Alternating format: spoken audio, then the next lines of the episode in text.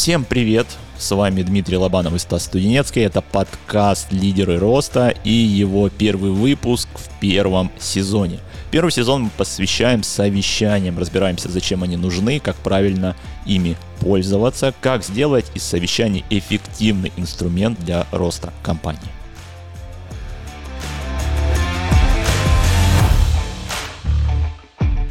Мы продолжаем разгонять нашу тему, как проводить эффективные совещания, для чего вообще это нужно. Сегодня у нас второй выпуск, и поэтому продолжаем тему совещаний. И второй тип совещаний – это планерка в цеху. Так как у нас э, эту, термин этот выдал Дмитрий, поэтому, Дима, пожалуйста, объясни, что ты подразумеваешь под э, такими планерками. Что это для тебя? Для меня это Совещание носит такой очень краткосрочный э, горизонт планирования, когда мы говорим на когда мы говорим о каких-то планах на день, в чем отличие вообще этих совещаний от детских утренников, которые мы разобрали в нашем прошлом выпуске? Угу. В том, что первое, фокус появляется уже на какое-то, пусть очень близкое, но будущее. Например, день, несколько дней, неделя. Второе, фокус появляется на показателях. Угу. То есть мы говорим не просто, а давайте кто-то что-то сделает.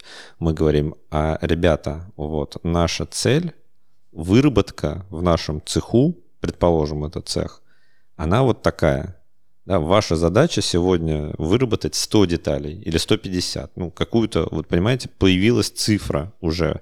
Цифра с ориентацией на будущее. Это уже хоть какое-то близкое, но планирование. То есть у нас уже получились учебники по алгебре за седьмой класс. Да. есть, все. Это уже намного, это mm-hmm. гигантский шаг вперед mm-hmm. относительно детского утренника. Mm-hmm. То есть такая вот а, тактические планерки, назовем это. То есть это не стратегия, это все-таки тактика. Да. Тактическая. Гигантский шаг для маленьких компаний, маленький шаг для менеджера. Ну, допустим, ладно, так и оставим. Хорошо, так и оставим. Вопрос возникает резонный. Насколько часто вообще э, в компаниях доходят до такого уровня? Даже до такого, вот как много компаний из детского утренника доходят до вот таких вот планерок? По твоим ощущениям. Больной, больной вопрос. По моим ощущениям доходят немногие, а самостоятельно доходят единицы. Скорее, вот этот тип совещаний в компании показывает кто-то извне. И когда мы говорим о компании, не о производстве, да, неважно о какой нише бизнеса мы говорим, когда мы говорим о, о совещании, которое не непосредственно в настоящем цеху, а в каком-то офисе происходит, скорее всего, им вот этот тип совещаний показал кто-то извне. есть еще одна отличительная черта этого типа совещаний, а, когда мы начинаем а, смотреть не только в глаза друг другу, мы начинаем смотреть на какой-то внешний источник информации, такой как телевизор а, там, или проектор. То есть, когда мы все синхронизируем через зрительное наше, через наше зрительное восприятие какую-то информацию по показателям. Угу. А, мне кажется, что ты подразумеваешь здесь, что компании не доходят, имея в виду, что осознанно не доходят до этого. Но все равно такие планерки бывают, когда горит жопа.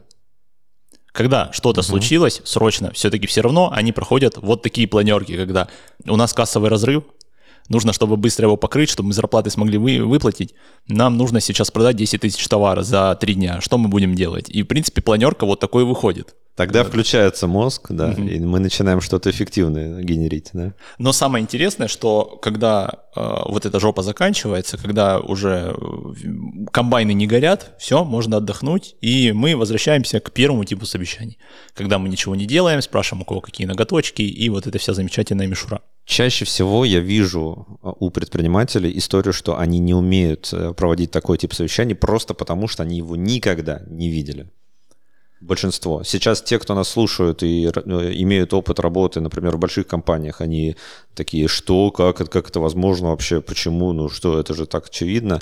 А на самом деле, на практике, в малом, среднем бизнесе очень у маленького процента людей, предпринимателей есть опыт работы в больших компаниях, и ни, они нигде этому не могли научиться Они не, не пребывали в той среде, где это считается базовой нормой, и на это уже никто не обращает внимания. Ну, конечно, потому что обычно в предпринимательство у нас шли либо в 90-е, да, когда ты как раз работал в цеху, а потом надо было что-то делать, зарабатывать деньги, ты шел в предпринимательство, никаких больших корпорациях с хорошим менеджментом мы не говорим.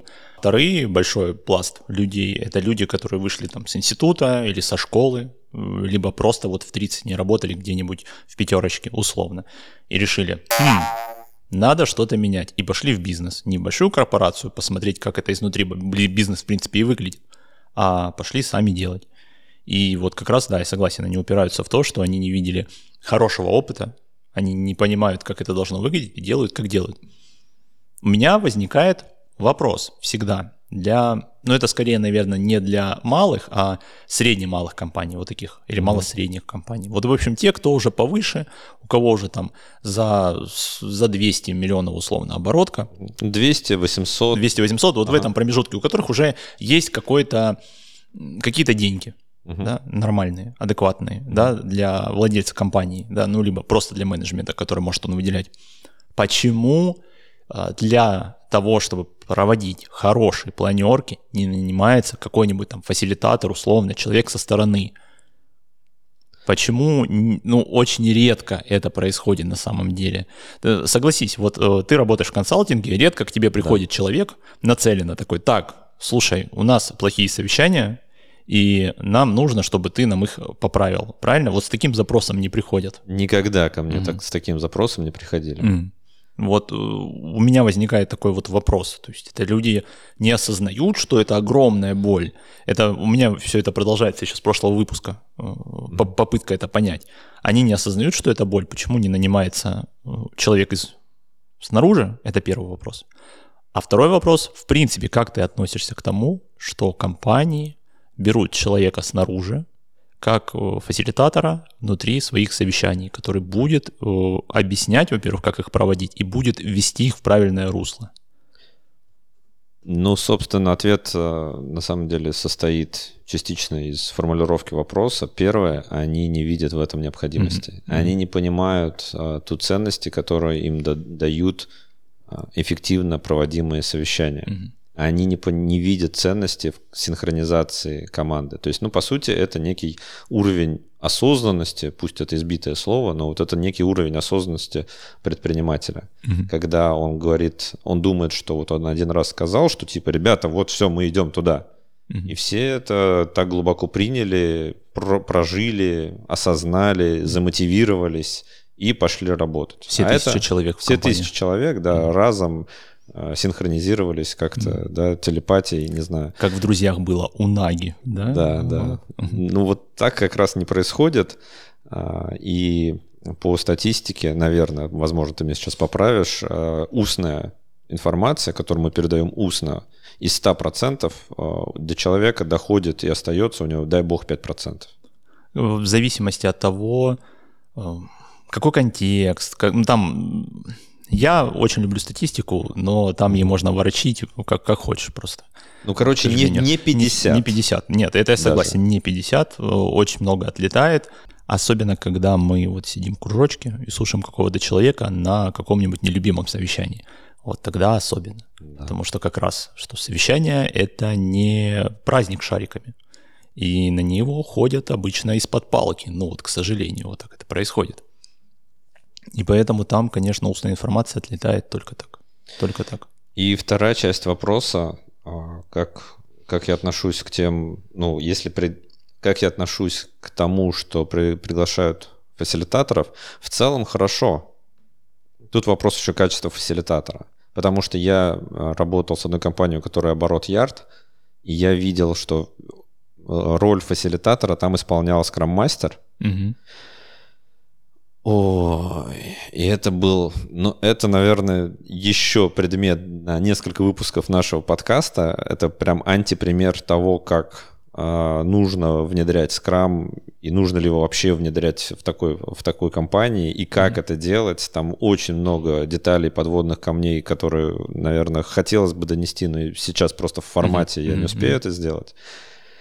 И там с точки зрения методологии вопросов у меня не было. Угу. То есть э, там совещания действительно проводились, вот о чем мы сейчас говорим, оно проводилось достаточно эффективно. То есть mm-hmm. там была какая-то внешняя штука, они, взрослые люди, играли вот в эту игру скрам, кто что берет. Но если пойти чуть глубже в детали, по сути, это был привлеченный фасилитатор mm-hmm. да, в виде скрам-мастера. Но если пойти в детали, что меня сразу напрягло, когда я поприсутствовал на таком совещании, а, это был уже компания Yard, это совет директоров определенный, да, и а, на встрече присутствует, например, директор по логистике, и он себе на неделю забирает реально большие сложные штуки уровня директора по логистике. Угу. Ну, гигантские угу. такие. А, там, не знаю, разработать политику документа оборота, товародвижения, что-то что важное, что-то большое, что повлияет на большой блок компании. Это ритейловая компания, mm-hmm. где логистика, по сути, 60% бизнеса. И при этом следующий за ним человек, который отвечает за маркетинг, он брал себе на неделю задачи уровня даже не менеджера, а уровня специалиста. То есть, ну, я поеду, пообщаюсь с такими-то партнерами, угу. я поеду, пообщаюсь с такими-то партнерами, да, слышишь даже формулировки, пообщаюсь. Угу. Да, не сделаю так, что мы пересогласуем условия контракта на 20% там в нашу сторону. Нет, ну, поеду, пообщаюсь. Uh-huh. Плюс накидаю один документик и а, напишу какое-то одно большое письмо. Я сейчас, я не помню, что именно он говорил, но я перефразировал таким образом, что вот эти задачи, которые он взял себе на неделю. Их при не очень большой загрузке можно сделать за два дня, во-первых. А то и за один. Да. А с точки зрения методологии Scrum, которая, а, которая была внедрена в той компании конкретно, это прям пролетало, понимаешь? Mm-hmm. То есть это вообще не вызывало ни у кого никаких вопросов, никакого сомнения. Тут шесть не... задач, тут шесть задач. Тут шесть задач, да, там мы вот чисто по формальному признаку шесть задач, да, скрам-мастер не лезет в детали а, по тому, что это, задача, что это за задача, да, какого уровня эти задачи. Все, с точки зрения методологии пролетело, вопросов не вызвало. Mm-hmm. Вот. А у меня сразу там куча вопросов а, возникла очень важно качество вот этого фасилитатора. И с другой стороны, мне кажется, для фасилитатора, но мне с точки зрения оказания этой услуги не совсем понятно. То есть, как проходит? То есть, я приезжаю, например, в офис, да, я отвел одну встречу один час, то есть, мое время а, стоит определенных денег. Мне кажется, просто гораздо логичнее и проще один раз самому управленцу или предпринимателю научиться правильно проводить совещания и внедрить эту практику у себя в компании. И тут второй момент есть, что когда практика внедряется внешним человеком, она вызывает определенное отторжение, потому что ну, есть барьеры, внешний человек пришел. А когда эта практика внедряется с головы, то есть когда сам руководитель говорит, ребята, теперь отныне и присно и во веки веков мы встречаемся так и только так, и никак иначе меня вы не можете пригласить на совещание, которое не будет проводиться эффективно. Вот тогда очень хороший шанс того, что эта практика с головы перекинется на более нижний уровень, а с более нижнего уровня на следующий уровень. То есть, по сути, а, обучить компанию правильно проводить совещания на своем примере. Как воспитываются дети? Я считаю здесь, конечно, что ты прав. А, с точки зрения, что сначала ты должен научиться, ну, по-хорошему, да, управленец должен научиться сам, после этого уровень ниже, должен его их обучить и объяснить, как надо делать.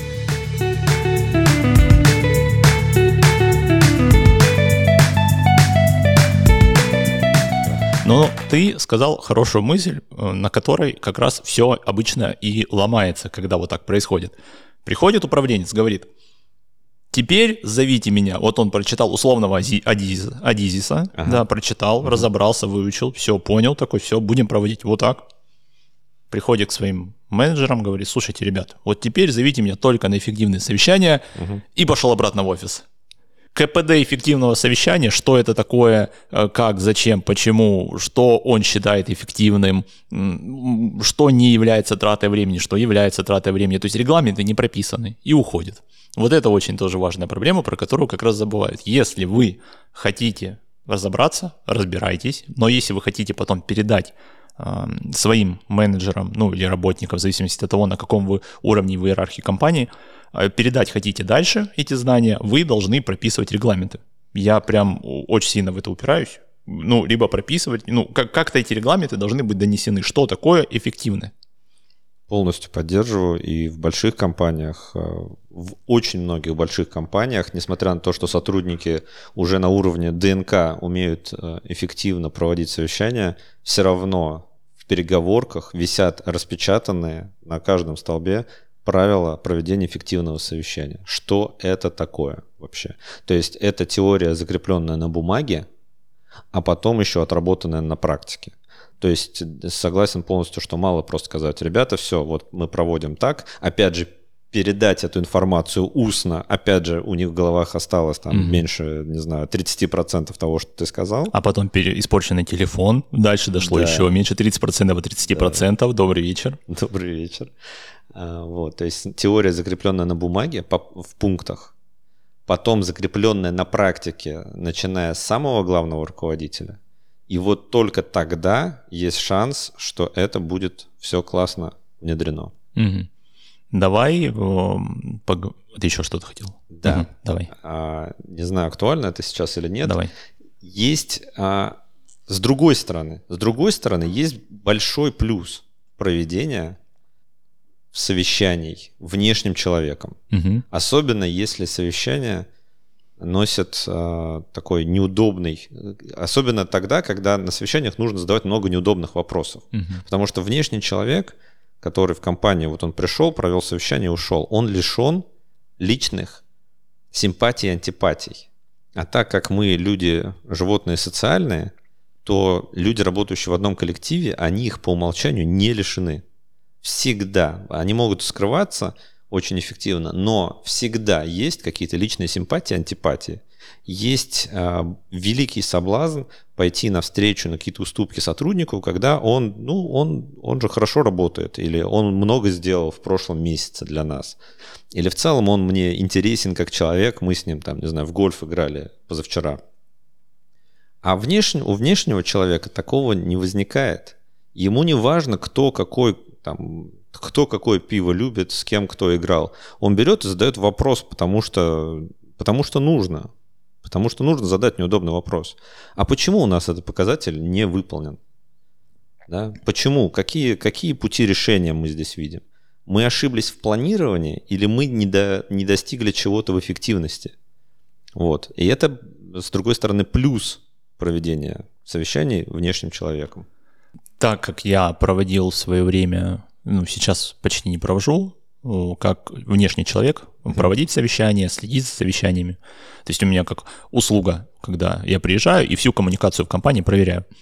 И с командой. И проблема в чем вырисовывается? Часто, когда зовут, вот с этим тоже хотелось бы, конечно, мне чтобы наши слушатели, если вы не хотите сами разбираться в совещаниях и хотите нанимать людей, которые будут идти со стороны, пожалуйста, слушайте то, что вам говорят, и выполняйте, что вам говорят. Потому что я частенько, ну где-то в 50% случаев, бился в стену, когда менеджеры платили, там, управленцы платили деньги, мы слушали совещания, мы вели совещания, все это делали, писали регламенты, уходили из компании, писали регламенты перед уходом, да, все хорошо, мы приняли к сведению, будем все так делать, проходит неделя, регламенты где-то пылятся. Все возвращается на руки свои. При том, что они посмотрели, как надо вести эффективное совещание, увидели, что эффективность вырастает у команды, а, увидели, что время не тратится на бесполезное обсуждение ноготочков и всего остальной. Но потом, когда вот этот внешний фасилитатор уходит оставляет даже регламенты, все равно не выполняется. Вот э, тоже вопрос. А почему э, частенько предприниматели такие вот, такие вот? Честно ответить? Давай. Давай, конечно, честно. Не в бровь, а в потому глаз. Что, да, потому что мне хочется сказать э, что-нибудь некультурное, но есть же, наверное, какое-нибудь более адекватная фраза. Давай. С моей точки зрения, это не недоработка предпринимателя. Угу. Сегодня мы пишем этот подкаст. А сегодня у нас какое? 5 Короче, мы пишем этот подкаст в День учителя. Да. И я, как преподаватель с определенным опытом, я вижу в этом определенную недоработку с точки зрения преподавательского процесса. Потому что отдать регламенты, сделать что-то за них, это еще не обозначает их научить. Они не переняли этот навык. А вот в том-то и проблема, что чтобы перенять навык, надо на совещаниях что делать? Что надо делать на совещаниях? Самое главное. Давай. Перенимать этот навык. Присутствовать. Присутствовать, и к этому. Да. А, Тут же это тоже проблема. Ты приходишь в компанию, тебе говорят, ведите совещание, значит, вот. И шеф такой, а, ну, все, вот, тут человек, фасилитатор, вот там разбирайтесь, мне, пожалуйста, там итоги совещания, вот к чему мы пришли, чтобы я быстренько прочитал, посмотрел. Давай, давай я поясню на простом примере, как передается навык. Вот давай. на примере, а, как а, отец учит кататься на велосипеде своего угу. ребенка. Сначала он показывает, как он ездит сам да, и ребенок в этот момент не крутит педали, он просто смотрит, как едет его отец. Да, он в этот момент ничего не пробует. Потом а, он про, начинает садиться на свой маленький велосипед и начинает крутить педали сам. У него не получается. Вот если в этот момент его оставить, он не научится э, управлять велосипедом. Да, у mm-hmm. него уже не получилось, ему страшно, он не знает как, он боится ошибиться, он боится упасть, он дальше не поедет. Поэтому рядом идет отец и его поддерживает. Какое-то продолжительное время, потому что у него ни с одного, ни с пяти раз может не, не получиться, ни с десяти раз может не получиться, но на одиннадцатый все знают, что точно получится. Да? И отец его идет какой-то период времени и поддерживает. Потом отец отходит, когда у него получилось, и он едет сам. Да, вот есть несколько этапов, несколько таких стадий на этом простом навыке. Мы показываем, что вот только пройдя вот эти стадии, кто-то начинает перенимать навык. И вот до тех пор, пока ты, как внешний человек, не убедился в том, что без тебя этот навык э, человек перенял, и без тебя у него получается сделать, его лучше не отпускать вообще. Тут я согласен, тут я согласен, но вот как раз здесь и вырисовывается проблема, значит, э, два типа жаль людей, да, которые mm-hmm. меня нанимают. Первый – это которые хотят вообще откреститься, от всей задачи по ведению переговоров, ну, не переговоров, по ведению планерок. Угу. Да, вообще мы хотим откреститься, вот поделай, я увижу эффективность, все хорошо, вот, напишешь регламент. Это вот первый, с ними ничего не сделаешь. Вот они заплатили, потом все равно вернутся. Ну, как бы тут без вариантов. Угу. Второй тип – это которые хотят учиться. Но почему-то, почему-то, даже когда они сами потом проводят вроде нормально, рано или поздно они откатываются к тому моменту, в котором мы привыкли. Вот в этом проблема как раз, что даже когда ты вот, ну, то есть как у меня механика проходит, в принципе, любого обучения. Первое, рассказал теорию, ну, то есть моя любого обучения. Угу. Рассказал теорию. Люди теоретически поняли, поняли. Показал на практике. Люди поняли, поняли. Объяснил словами дальше, как делать на практике. Надо делать А, Б, С, Д, Е. Все. Поняли, поняли. Делайте при мне делают, не получилось, я объясняю, что сделали не так. Мы угу. корректируем. Делаем, делаем, делаем со мной вместе, вот так вот. Проводим эту практику, проводим, проводим, проводим. Дальше я отпускаю, говорю, делайте практику без моей помощи. Они делают полностью, я говорю, что было так, что было не так. Они мне говорят обратную связь по себе. Я говорю, правильно, неправильно. Так делаем несколько раз, потом я отпускаю, они делают несколько, я даю обратную связь, если все нормально, ухожу. И вот как раз здесь вырисовывается, что вот именно почему-то у меня это сталкивается именно с предпринимателями. Вот, вот в этом я, я не пойму, почему. Они не понимают для чего. Они не а, понимают. А зачем они э, пытаются это? Вот понимаешь? Потому что им не нравится то, что. Я понял mm-hmm. вопрос. Mm-hmm. Потому что они им не нравится то, что есть сейчас. Их не устраивает то, что есть сейчас, но они не понимают, для чего им тратить много энергии, что они получат в будущем от этого конкретно не понимают, прям вот на пальцах? Ну, блин, вот мне, если честно, это, конечно, тоже тяжело дается с точки зрения, что вот вы увидели в цифрах все, да, вот у вас статистика по потраченному времени, по решенным задачам, по достигнутым показателям. То есть вот у вас наглядно есть за месяц. А, вы можете это сравнивать с предыдущим месяцем, можете с предыдущим годом, этим же месяцем. Вы можете сравнивать как угодно. Вы видите, что эффективность увеличивается компанией, решая даже один вопрос – Если вы так будете решать каждый вопрос, так с продажами вы будете точно так же решать, с маркетингом, у вас показатели будут ввысь просто лететь.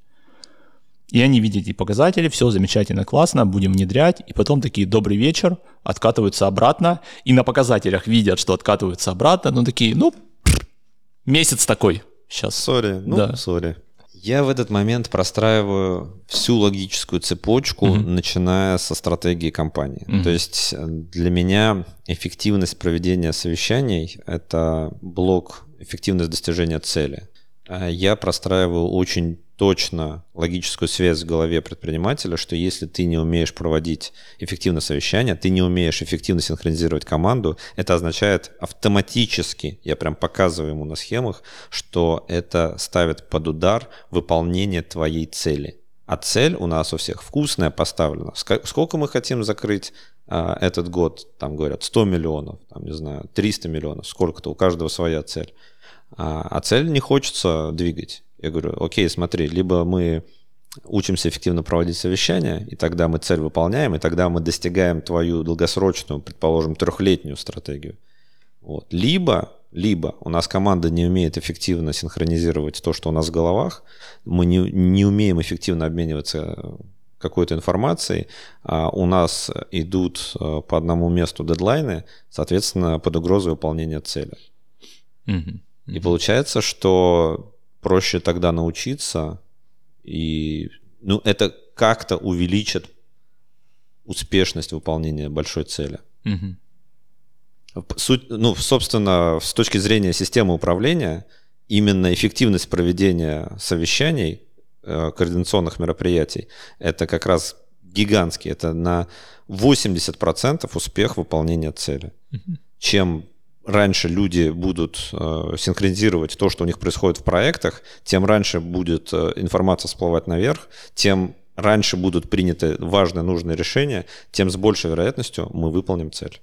Ну да, надо уметь вообще разговаривать словами через рот, э, друг с дружкой и да. со старшими по званию особенно, потому что доносить какие-то проблемы снизу доверху, а не как это бывает иначе, опять же, э, компания тоже ердовая, проводили тренинг, начинали обсуждать, кто как накосячил за последние два месяца. И хвастались. Да, кто я как такой, ну, как бы а, мы пытались коммуникацию внутри команды менеджеров угу. наладить. Я такой, так, давайте, значит, разбираться. Вот давайте каждый сейчас, ни, никого мы не лошим, значит, ни, никого не стыдим, не возмущаемся. Просто каждый сейчас говорит по очереди кто как реально вот прям накосячил. Не из разряда я там бумажку выкинул, а не надо было, а из разряда, что прям повлияло на сотрудников и на компанию. И у всех практически была проблема не просто они накосячили, а то, что свой косяк жесткий, они его переживали и наверх его не донесли, а это могло по компании ударить. Да. Это прям могло долбануть по компании, почти все косяки могли долбануть прям сильно. Угу. Там, вот накосячили, парились, а наверх не понесли. Это тоже про уровень коммуникации внутри компании не поставленный. Потому что на совещаниях, которые проводятся в компании, там просто кто-нибудь что-нибудь сказал, какой-нибудь косяк свой, и там такой разнос просто, мат-перемат, и опять же, на показатели это никак хорошее не повлияет. А это культура коммуникации, да. да. А, и в очень многих компаниях в культуре коммуникации прям словами прописано, что мы позволяем сделать ошибку, сколько-то раз даже может быть прописано, да, что мы принимаем ошибки, если ты сделал правильные выводы, и это не ошибка, которую ты сделал, потом через неделю еще сделал, через месяц опять сделал, да, то есть вот если не такая, то те ошибки, из которых ты вынес какую-то выгоду для компании, мы их принимаем, мы все можем ошибаться.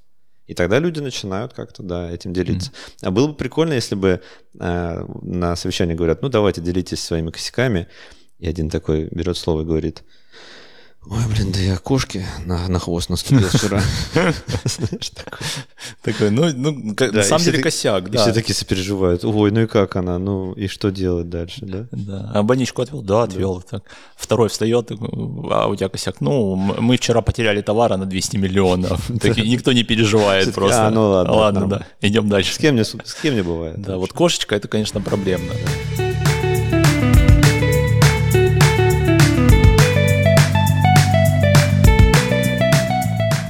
Давай перейдем к каким-нибудь э, четким, а, понятным вещам.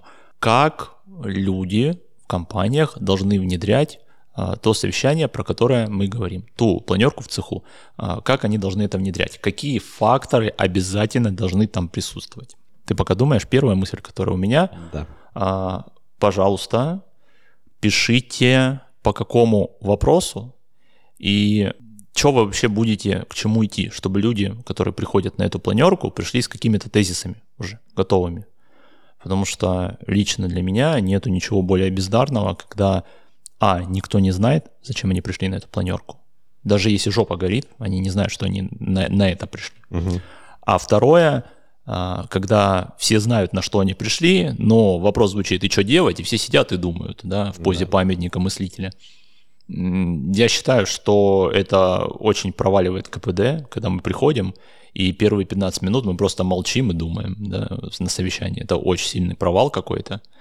Ну, это про план встречи, ты говоришь, да. Mm-hmm. У встречи должен быть план, известный участникам заранее.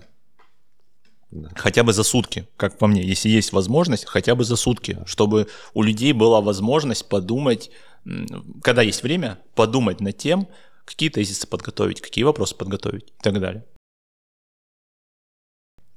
Я работал с предпринимателями из малого и среднего бизнеса, и я встречал прям гигантское сопротивление тогда, когда мы привыкли совещаться не глядя куда-то, а просто за круглым столом.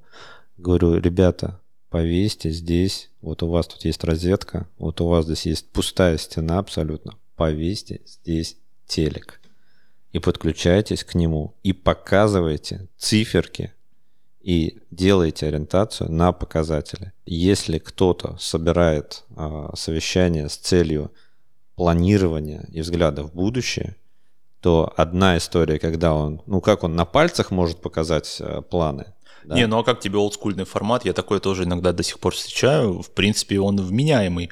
Когда человек, который готовит какие-то показатели, а, делает распечаточку, и сразу они ее сшивают, и у каждого получается папочка. Вот страница номер 4, вот у нас такие показатели. Каждый рассматривает. Вот у нас страница номер 5, вот такие-то показатели. Возможно. Я как адепт... А, электроники. Электроники, да, я вообще ничего не пишу за редчайшим исключением на бумаге, это, наверное, как мой плюс, так и минус, не знаю. Я, я очень скептически, ну, опять же, как профессиональный менеджер, я скептически отношусь даже к ежедневникам. Mm-hmm. Потому что ежедневник, в который записывается информация, через 5 лет работы, сколько у тебя, 12 ежедневников будет? Mm-hmm. Я это понял на втором своем ежедневнике, когда у меня в первом была какая-то информация, я понял, что так, подожди, а куда я делал первый? Так, подожди, какая-то системная ошибка. И я начал все записывать свои электронные какие-то штуки. А, и опять же, ты когда распечатал, и тебе нужно какую-то цифру поправить. Ты на совещании пришел к тому, что эта цифра не актуальна. Ну, начинаешь черкать. Кто-то там а, пятеро перечеркнули, один не перечеркнул. Mm-hmm. Ну, то есть идет постоянная рассинхронизация. Mm-hmm. Именно поэтому электронные носители информации для меня, если честно, с точки зрения управления всегда в приоритете. Mm-hmm. Вот. Если нет прям вообще возможности не установить проектор, не поставить плазму, ну тогда да, тогда надо распечатывать и смотреть как-то вот по старинке. Да. Но если мы говорим о планерке в цеху на производстве, это всегда какой-то флипчарт, на котором mm-hmm. рисуются цифры, да, или какое-то табло. Кстати, вот, вот табло лучше. Я против флипчарта, потому что вот как раз флипчарт, это очень долго размусоливание идет всегда на флипчарте, кто-нибудь что-нибудь не увидел. Вот, вот экран в этом случае, конечно, намного лучше, согласен. Да. да, но флипчарт для меня прям всегда боль. Я когда вижу, когда кто-нибудь пишет на флипчарте, я такой, господи. Ну, каракуля. Да. Да. Вот в моем случае это точно каракули. Вот у меня тоже. Я как бы бывает, какие-то мысли я записываю на тренингах. Пишу. И я, разобрать могу, а люди не могут это разобрать. Да. И я их пишу больше для себя, чтобы потом, когда я какие-то вещи обозначаю, я их проговариваю. Но когда это вот планерка в цеху, да, когда нужно что-то написать, это, во-первых, и время тратится, и пока напишет, а потом такой, так, это 69 или 96 я написал, я не могу понять, что это за у нас цифры, числа, они вообще непонятны. Да. Если мы говорим о совещании уровня планерка в цеху, который проходит, проходит в офисе, угу. ну, собственно, я это уже сказал. Показывайте что-то, какие-то циферки на экране. Под какими-то циферками я понимаю совершенно реальные показатели, которые вам необходимо достичь в будущем. Угу. Да, и распределяете ответственность между этими показателями среди тех, кто, э, кто присутствует на совещании, фиксируя договоренности в формате задач, дедлайнов ответственных угу. у себя в заметке. Угу. Хорошо. Это приняли. Следующая какая мысль? Но для того, чтобы перейти на следующий уровень совещаний, угу. нужно все время расширять горизонт планирования. То есть мы сказали, что планерка в цеху носит э, очень короткий горизонт планирования, то есть это день, неделя. Да, а вообще-то, чтобы переходить на следующий уровень э, культуры проведения совещаний, который называется совет директоров, нужно планировать дальше. То есть мы уже говорим про, пол, э, про месяц, про месячные финансовые показатели а, или оперативные показатели. Мы говорим про квартал, если мы говорим о каких-то крупных проектах. Мы говорим про полгода. Мы говорим даже про а, какие-то срезы по реализации стратегии – Следующий пункт в том, чтобы прокачивать культуру проведения совещаний в компании, это отдалять горизонт планирования. То есть планировать на более длительный промежутки времени. А следующий этап развития культуры проведения совещаний – это попросить тех, кто присоединяется к этому совещанию, если они ваши подчиненные, и у них тоже есть подчиненные, чтобы они готовили свой доклад – то есть не один человек показывает цифры и говорит что-то, а каждый из людей берет там 5 минут, и пусть он учится за 5 минут презентовать свои результаты и делать, сам проговаривать планы, то есть сам строить планы на будущее и брать ответственность на себя за эти планы на будущее в привязке к конкретным показателям. Но эта мысль, эта мысль очень завязана на том, что мы говорили в прошлый раз, о том, что если есть лишние люди на совещании, э, их присутствовать не должно. И вот это как раз очень сильно э, стыкуется с этой мыслью, потому что э, какой смысл звать пять людей на совещание, если один из них шеф, э, а один будет говорить о показателях, остальные просто посидели, похлопали, помолчали. Правильно, я с тобой здесь согласен, что если вы пришли все на совещание, то как бы от всех хочется услышать, каких вот какой-то вклад. Результат, да. Вот да. вообще, что дальше вообще, да. Значит, каждый из этих людей нужен на этом совещании. Да, и каждый должен что-то, какие-то тезисы показать. Да, да. Тут, тут я согласен. Ну и опять же, в начале, если мы говорим, ну вот у меня в голове есть некая картинка того малого и среднего бизнеса, о котором мы говорим, где mm-hmm. это еще не внедрено. Да, понятно, что mm-hmm. есть куча бизнесов, где там с совещаниями все хорошо. А вот там, где это не внедрено, я прям гарантирую, будет сопротивление сначала от людей, которых что, как презентовать. Мы волнуемся, мы никогда не презентовали что-то в среде равных там, нам директоров или менеджеров. А потом они будут учиться. То есть тут а, руководитель, который над ними, должен взять на себя роль вот этого учителя, преподавателя практика, который э, будет их достаточно жестко, но справедливо при этом модерировать и говорит, у тебя 5 минут, давай ключевые результаты прошедшего периода угу. и твои планы по улучшению показателей на следующий период. Время пошло. Вот, и если он выходит за 5 минут, все, спасибо, ты не уложился, а в следующий раз уложишься. Если тебе прям необходимо что-то сказать, ну, придешь и скажешь отдельно. Э, забронируй окошко у меня в календаре. У меня еще здесь мысль не знаю, как ты навел меня на эту мысль, но часто я встречаю такое а, в ситуациях пожаротушения на совещаниях, когда у нас э, все горит, надо что-то решать, и приходят люди на это совещание, говорят, у нас горит вот здесь. И это все, что они приносят, условно. Ну, даже они могут показатели принести, что у нас горит вот здесь, вот так, вот так. А, но они даже сами не пытаются а, привнести какое-то решение или хотя бы подумать над ним. То есть э, тоже это вот очень важный момент. А если и они задают какие-то вопросы да, вышестоящему начальству, они говорят из разряда «а что делать?» Вот такой открытый, замечательный вопрос. А что делать?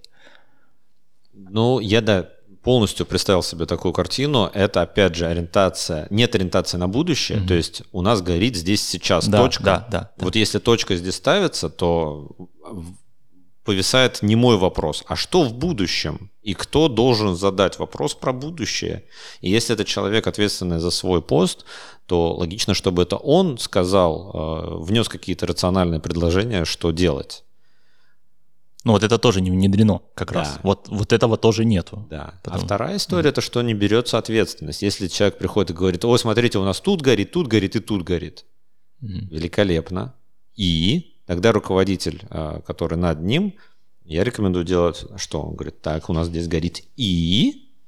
То есть, чтобы он э, вешал вот эту немую паузу и перекидывал эту паузу mm на человека, который пришел с этими болями. mm И ты что-то предлагаешь?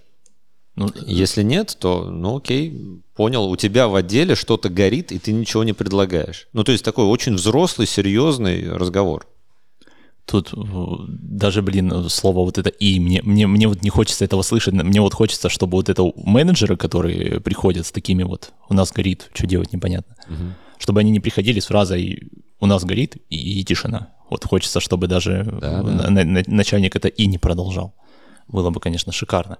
И конечно. если вы будете внедрять это в компании, было бы, конечно, прекрасно, чтобы вы доносили для своих подчиненных, что нельзя приходить вот с такими открытыми вопросами. Ну да, но это мы уже говорим про уровень сознания как минимум менеджера. Угу, угу. Вот. Ну, специаль... а... ну, логично. Это менеджер, директор, ну, а совещание да. кто? Вряд ли обычный рядовой сотрудник скажет, давайте да. соберем совещание по фану просто. И это тот коммитмент, о котором мы говорили mm-hmm. в прошлом выпуске.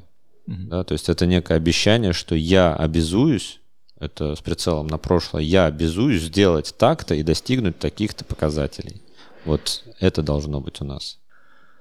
Хорошо, поехали. Давай подытоживать э, какие-то план действий, что нужно внедрить э, нашим управленцам, предпринимателям, чтобы переходить на этот конкретный уровень совещаний. Да? Да. да. Первое, значит, э, что там у нас было? Первое у нас было, что приходите с планом, с каким-то, пожалуйста, на совещание. Не приходите с планом, а отправляйте вашим подчиненным план э, совещания с какими-то тезисами, идеями, проблемами да, и показателями, которые вы будете обсуждать. А, чтобы люди как-то подумали над этим, подготовились, как минимум, чтобы не было траты времени на самом совещании. Да, любая встреча должна быть спланирована заранее. Да, хотя бы за сутки. Вот это моя. Желательно, да. если есть возможность, за сутки. Да. А вторая история это что показывайте на своих встречах, синхронизируйте картинку через зрительные образы на каком-то внешнем источнике информации, через проектор, через плазму, еще как-то, хотя бы как угодно, но чтобы вы все смотрели в одно и то же место, говоря о чем-то, и чтобы разговор был о цифрах, о показателях. Угу, согласен. А третье у нас что было? Третье было про, пожалуйста, как? Э, не давайте сотрудникам приходить с открытыми вопросами, на которые они даже сами не удосужились подумать над решением. Да. И четвертое, когда вы сами научились э, презентовать результаты и делать давать обещание брать ответственность за какие-то показатели в будущем. То есть я сделаю за следующий период под таким-то, такие-то показатели такими-то. Обучайте на практике этому своих сотрудников и просите их в следующий раз подготовить материалы, которые вы показываете, которые они будут показывать, опять же, на телеке или на проекторе. А, им выдайте 5 минут времени, за которые они должны будут показать свои результаты и дать свои обещания, чего они планируют сделать в будущем, каких показателей достичь. Замечательно. Если вы, если вы будете внедрять хотя бы вот эти четыре пункта, уже вы хорошенечко прокачаете свои совещания, и у вас уже будет какой-то минимальный хотя бы зазор, чтобы пойти выше, пойти дальше а, в следующий тип совещаний. Да, дерзайте, растите своих подчиненных сотрудников. С вами был подкаст «Лидеры роста». Следующий выпуск э, номер три будет про уже совещание формата совета директоров. Это уже повыше чуть-чуть уровень, чем предыдущие два варианта совещаний. Да, это то, к чему нужно стремиться. Угу. С вами был Стас Студенецкий и Дмитрий Лобанов. Всем спасибо, до новых встреч. До новых встреч.